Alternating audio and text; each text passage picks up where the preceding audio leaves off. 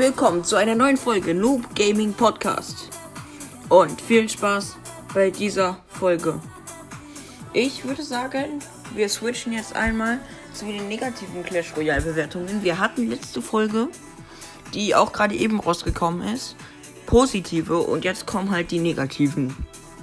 Ja, ähm, ich würde sagen, viel Spaß bei dieser Folge und zieht sie euch auf jeden Fall komplett rein.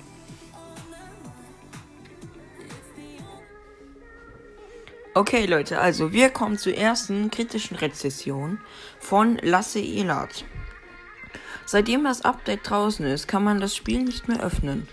Hab es installiert und erneut geladen. Sobald 50% vom Ladebildschirm erreicht sind, kommt wieder eine Meldung. Es kommt ein bisschen links. Ah, kommt wieder eine Meldung, man könne eine Aktualisierung herunterladen, was nicht stimmt. Ein ewiger Kreislauf und man kommt nicht mehr ins Spiel. 0 von 5 Sterne, ihr Hongs. Ich meine, dass er es vielleicht ein bisschen übertrieben hat. In dem, was er da gerade geschrieben hat. Wenn er es so meint, dann kann er es ruhig so sagen. Aber ich meine, er hat es ein bisschen übertrieben. Also man muss es nicht so deutlich sagen. Ja, ähm. Wir kommen zur zweiten Bewertung von Elan Kaiser. Ähm. Ey, Clash Royale ist in letzter Zeit echt ein Witz. Die ganze Zeit spielt man gegen Gegner mit niedrigem Level, die alle Karten Max-Level haben. Und dann auch nur knapp gewinnen, weil sie nicht spielen können, sondern nur Pay-to-Win sind und man selbst deswegen verliert. Das Game ist einfach nur noch Trash. Denn anstatt dass es nur darauf ankommt, wer mehr Skill hat, kommt es nur darauf an, wer mehr reinpayt. Nur Leute, die extrem schlecht in diesem Spiel sind, sind Pay to Win, also etwa 99% der Spieler. Äh, ich meine, dass es so viele gar nicht sind. Es sind schon viele, aber na, ist ein bisschen übertrieben, oder?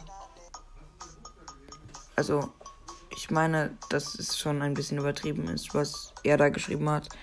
Ähm, klar, es gibt viele Leute, die Pay to Win machen in diesem Spiel, aber nicht alle, also nicht 99%, das ist schon relativ viel. Dann kommen wir jetzt zu Wiesel for All. Und das ist dann die dritte Bewertung. Und die vor, vor, vorletzte. War immer mein Lieblingsspiel. Habe es auch schon seit Anfang an. Jedoch ist nun der gesamte Fortschritt seit dem letzten Update nichts mehr wert. Das ärgert mich schon sehr. Neue Karten sind ins Spiel bringen ist gut, aber die Level der anderen Karten zu erhöhen ist reine Geldmacherei.